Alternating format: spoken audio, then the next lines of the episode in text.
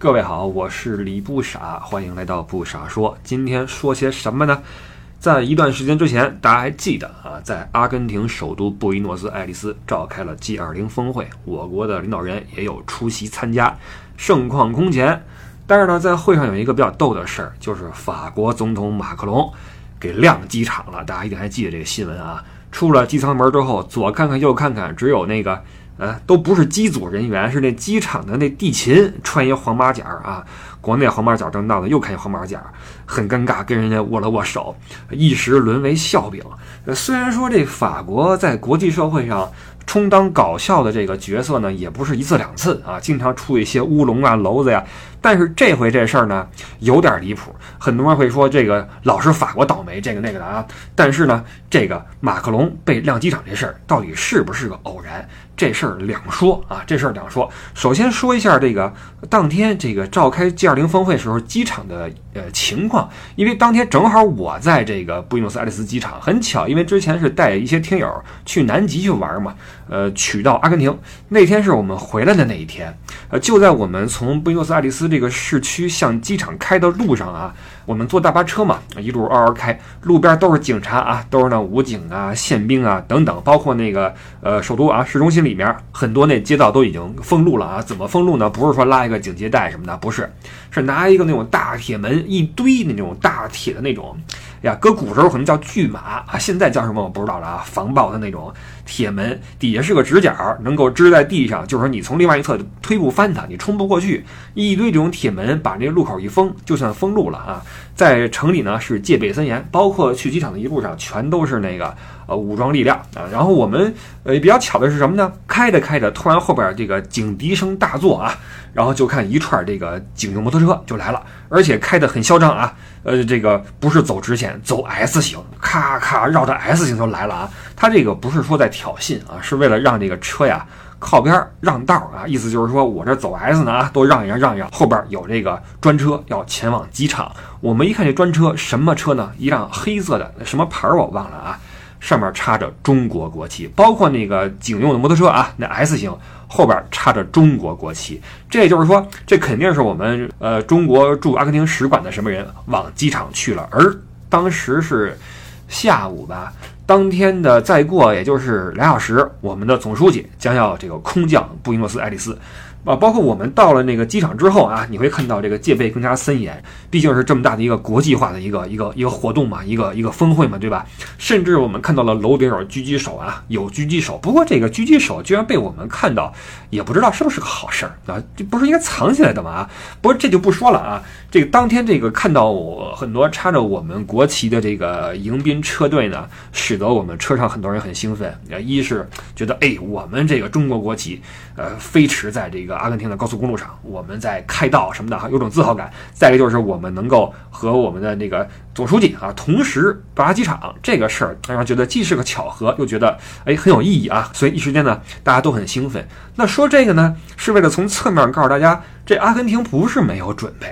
怎么可能说，呃，一个飞机到了之后，载着国家元首的飞机到了之后，没人去接机呢？这个事儿你说是偶然吗？我个人认为不是个偶然。你就说法国老师小廖这次怎么又轮到他了？这也太巧了吧，对吧？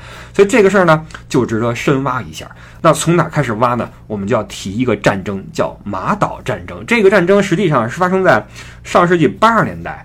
呃，按说离现在的时间是很近的，比什么一战、二战、冷战啊都近。但是呢，并不是太为人所知，因为那时候这个我这网络也没没网络啊，包括这个国际社会这点事儿，可能传到我们这儿来也也没那么的便利啊。那时候八十年代初，你说有什么消息也不一定啊，所以很多人不是很清楚。而且这是一次小规模的一个。呃，你说是纠纷就是纠纷，你说是闹剧也可以说是闹剧啊。总之，它被归为战争了啊。来说一说马岛战争，这个呃，参战双方是什么人呢？一边是阿根廷，一边是英国。有人说呢，没法国什么事儿，你别着急，你先听哈。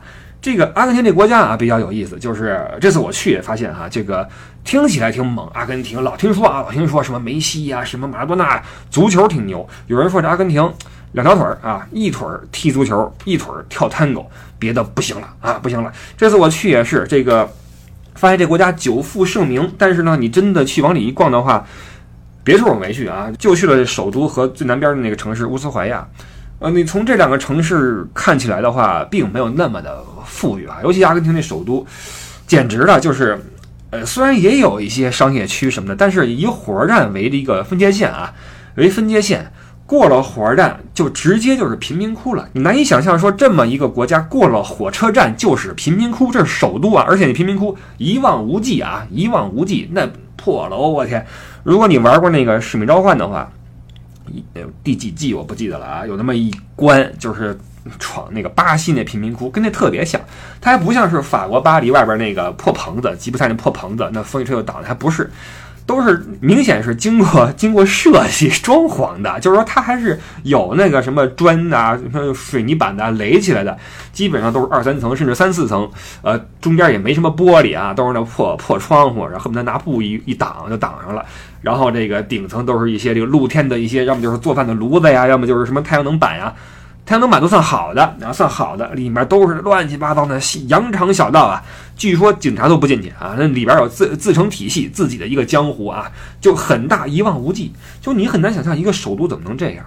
所以这阿根廷这个国家也比较奇怪，就是它是一个曾经呃跻身这发达国家，但是后来呢又不幸沦为了发展中国家的这么一个一个一个啊一个存在。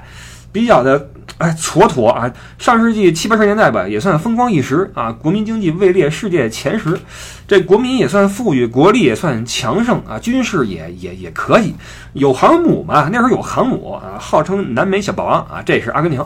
结果这个也后来不知怎么搞的，就就就一落千丈啊！到了这八十年代初，这个当时那是一个军政府统治啊，这个这个叫加尔铁里那个那个那个领导人，呃，这个一看说这个这个不行啊，这个通货膨胀，然后这个通膨率是百分之六百以上，这是一九八一年啊，然后 GDP 下跌了百分之十一点四，哇，一看这个这不行，这民怨沸腾，然后这个民不聊生，这怎么办呢？这国家就又就颓下来了。然后这个加尔铁里一看，嗯，不行，我们得转移一下这矛盾。怎么转移呢？我们整点那个外敌出来啊，利用我们的这民族自豪感、民族自尊心啊，这个找个矛盾出来，然后大家同仇敌忾，再拧成一股绳，恢复一下我们阿根廷那个以前的荣光，对吧？这是他的一个初衷，就是为了转移一下民众视线，然后这个缓解一下国内这经济危机啊，包括政治危机啊。于是呢，就呃盯上了马岛这个地方。马岛是什么啊？马岛是片群岛，在阿根廷往东啊，呃海里头啊，五百公里的这么一个地方，大西洋的南头啊，全称马尔维纳斯群岛。这个群岛在英语世界叫福克兰群岛啊。为什么在英语世界还有个名字呢？因为它一直是一个英国的一个殖民地啊。这个布宜诺斯艾利斯有一个市中心啊，有一个五月广场，纪念的是一八一零年它的一个五月革命，就是从此就独立了嘛，摆脱了西班牙统治。这也是为什么他今天说西班牙语啊。一八一零年开始，阿根廷成为一个主权国家，呃，也继承了呃这个包括马岛在内的很多的西班牙的属地啊啊，然后在该岛设立了一个啊行政区和军政长官什么的。但是呢，到了一八三三年，又过了二十三年，英国又把这岛给占了，然后宣布说英国拥有该岛主权。从此之后呢，这个马岛一直是归英国管啊，然后包括经营啊，这岛上面的居民也都是英国后裔，都是英国人的。这个岛，你说要论资源没什么，主要是片战略的一个一个要地啊，因为它在，呃，你想大西洋的最南头，英国什么地方呢？大西洋最北头，等于这是英国的一个远洋基地，是它这个日不落帝国的一个呃重要组成部分。所以这关于马岛这个这个归属问题啊，这个英阿双方啊一直就争论不休，到底归谁管，争论不休。那这时候呢，这个加尔铁里就看中了马岛这个地方，准备从马岛下手。啊，打一场战争，把这个马岛呀抢回来。他之所以敢这么干啊，因为想这么干的原因我们知道了。敢这么干的原因是什么呢？英国那时候呢，渐渐没有了当年日不落帝国的威风，就是大英帝国的殖民体系正在逐步的坍塌。你像什么加拿大呀、澳大利亚呀、新西兰呐、印度呀、非洲吧，各个殖民地相继独立啊。那昔日这个呃殖民地遍布全球的这日不落呀。呃，只剩下包括马岛在内的几处孤零零的海外领地。那英国的这个迅速的衰落，就让阿根廷也忍不住要打起这个昔日全球霸主的主意来啊！就是在阿根廷人看来啊，这英国的这个国力大不如前啊。既然英国允许加拿大呀、澳大利亚啊这些呃他们独立啊，那我抢一个马岛应该也不是什么大事儿。马岛这么点地方，对吧？这这这应该不算什么。于是到了这个一九八二年三月下旬啊，三月十九号，阿根廷当局雇佣了一些废五金商人啊，废五金商人登陆了马岛以东的这个南乔治亚岛，从那儿开始下手，在上边扒呃插个旗子建一营地啊，就是说这块儿归我们管了。英国一看不行啊，你这什么意思呀？立刻提出了外交上面的抗议啊。结果没想到，过了也就是十来天，到了四月二号。阿根廷继续啊，向直接向马岛发动了军事攻击。这岛上面的守军一共就一百多个英国人，吓一跳，什么意思呀？没有做抵抗就就被占了。于是这个阿根廷迅速占领马岛，啊，旗子一升，马岛从此以后是阿根廷不可分割的一部分。这一下啊，英国那边就炸了窝了哇！撒切尔夫人啊，撒切尔夫人一拍桌子说：“怎么着？我我我我大英帝国再怎么怂？”轮不着你阿根廷在马岛跟我造次吧？结果好，这个冲冠之怒啊，这个大手一挥，这个海军、空军、陆军来不了啊，海军、空军一齐上阵，从地球北边都开过来了，地球紧北头开去紧南头，这个决心之强啊！当时伊丽莎白二世的二儿子，当时是安德鲁王子啊，随军参军就就来了。啊，我记得还立了个战功啊，在直升飞机上边，因为指挥得当啊，拿了个战功。这是当时英国皇室的第三顺位的王位继承人啊，他都来了，并且参战，你就知道这英国的决心有多少。阿根廷这回就就就傻了嘛，因为阿根廷从来没想过英国会，就是他没有一个 Plan B，就是他觉得我占了之后，英国应该就就算了，就不要了，对吧？就不要了，就就心知肚明。就没想到英国怒了，而且怒了之后，真的是大军压境啊，就就就开过来了。阿根廷那时候已经上百年没有打过说正经的仗了啊，就很缺乏战争经验。这海陆空三军不论是从装备呀，还是到经验呀，包括战斗意志，包括临场指挥啊，都是渣啊，都是渣。当时阿根廷这部队就你就不说战斗力了啊，就连配给都是问题，这物资也跟不上啊，这个雨衣漏雨。这个鞋子、这个靴子开线什么的，这都是这个正常现象啊。这什么食物发霉，要不就是呃吃不饱饭，都是正常操作。当时据这个记载，阿根廷部队有这个为了改善伙食啊，士兵偷跑出去打羊吃的，你知道吗？打羊回来被杀了羊去改善伙食。你说这是上世纪八十年代战争吗？这个感觉这这这这比红军强点有限啊！就就这么个能力啊！这是陆军。海军也没戏，海军这虽然有航母啊，但是呢，它没有反潜艇能力，于是窝在这个阿根廷港里边不敢出来。航母不出来，空军起不来呀。空军作战怎么办呢？先从本土起飞，飞几百公里之后再投入战斗。当时阿根廷的大多数飞机这个里程跟不上，只能是怎么着呢？挂个副油箱，挂副油箱的话，导弹就得往下卸，对吧？你就没办法。但是你别忘了，阿根廷你这属于主场作战呀，虽然不是本土作战啊，但是。你的航程是五百公里飞去马岛，对吧？英国空军的单程飞行距离是六千三百公里，从那地球的另一边飞，不是另一边，北边飞过来。这就意味着英国空军如果想执行一次轰炸任务的话，往返飞一万两千六百公里，就飞个十几小时，为了投几个弹，中间还要进行数次空中加油。当时英国的这个轰炸机叫火神啊，在当时是创下了这个一个世界纪录，就是空军最远的这个最远距离的作战记录。这个记录是直到后来海湾战争被美军的那个 B 二打破啊。就这样，这个阿根廷占领马岛之后，兴奋了二十来天，岛又被抢回去了啊，又被英国抢回去了，因为英国能打嘛，对吧？所以这次所谓的马岛战争，基本上是阿根廷一个一个现眼的这么一个行动啊，一个三四千万人口的一个。呃，半工业国主要是农业啊，你挑战一个曾经的一流的一个大帝国，而且你先不说这实力硬实力对比，你想想你这国际地位对吧？就算你是收复殖民地，英国国际地位有啊，人家一战二战打完了，人是是是，对吧？身边都是什么人？你身边什么人？你收复殖民地你可以谈，你也别动手抢了，对吧？你上来之后直接插旗子强攻马岛，你你你你说不过去对吧？你说不过去，结果最后让人给给拍了。所以这个这次战争呢，就这么就宣告结束。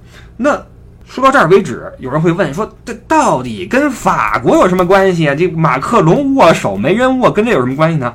实际上，这个马岛战争里边啊，你要说这个阿根廷这个军队也不是没有辉煌过啊，也拿下过短暂的丰功伟绩，是什么呢？其中最牛的一次呀，是把一艘英国的军舰打沉了啊，就是谢菲尔德号。这个谢菲尔德号是当时那个年代最先进的呃驱逐舰啊。当时是阿根廷的飞行员啊，依靠自己的这个呃良好的经验啊，过人的胆识啊，那个这个超强的技巧，躲过了英国人的这个监测，打出两枚导弹，导弹贴着水面一路飞驰啊，其中一颗偏了，另外一颗打中了那个舰的中段，直接扎进了厨房，然后厨房爆炸啊，炸死了这个厨师若干。呃，之后没几分钟，整个军舰就开始失去全部动力，然后燃烧爆炸。最后缓缓地沉没在大西洋里面啊，一共是死伤了四十多人。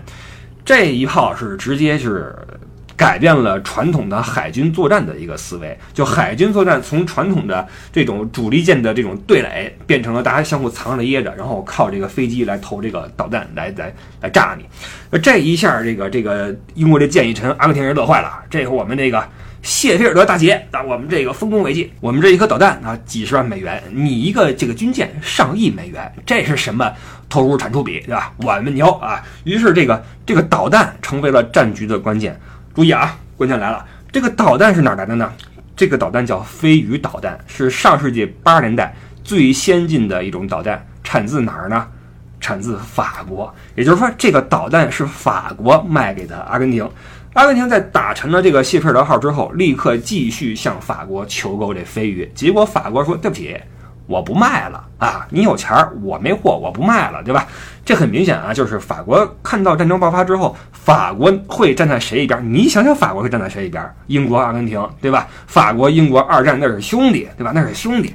所以法国这时候直接说：“对不起啊，就算之前你还有求购合同，我货不给了，不给了，因为你开战了嘛。这时候如果我再继续向你输出武器的话，等于我变相参战，对吧？我参战，我就算我参战，我恨不能打我哥们儿英国，对吧？”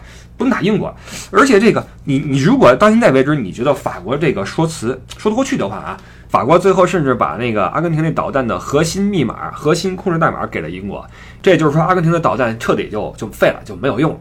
那这对于阿根廷来说，纯属于呃，你要说背后捅刀子可能也不至于，但是你关键时刻有点拉偏架的意思啊，拉偏架的意思。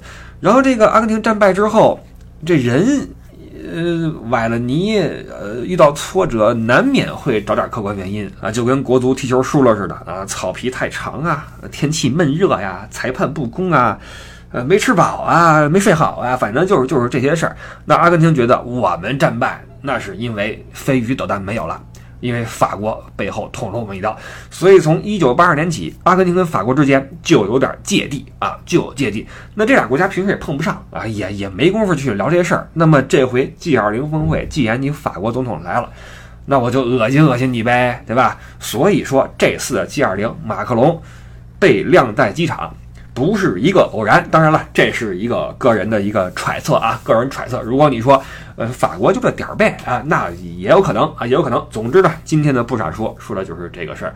感谢您的收听，我们下一期接着说，拜拜。